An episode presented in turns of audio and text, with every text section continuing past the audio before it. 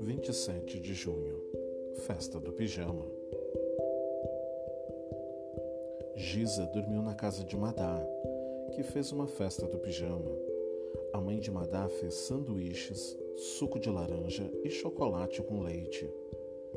Depois de comerem, Giza colocou músicas no rádio para elas dançarem. Elas pegaram acessórios de Madá e se enfeitaram. As duas deram muita risada até que a mãe de Madá disse que era tarde e elas tinham que se deitar.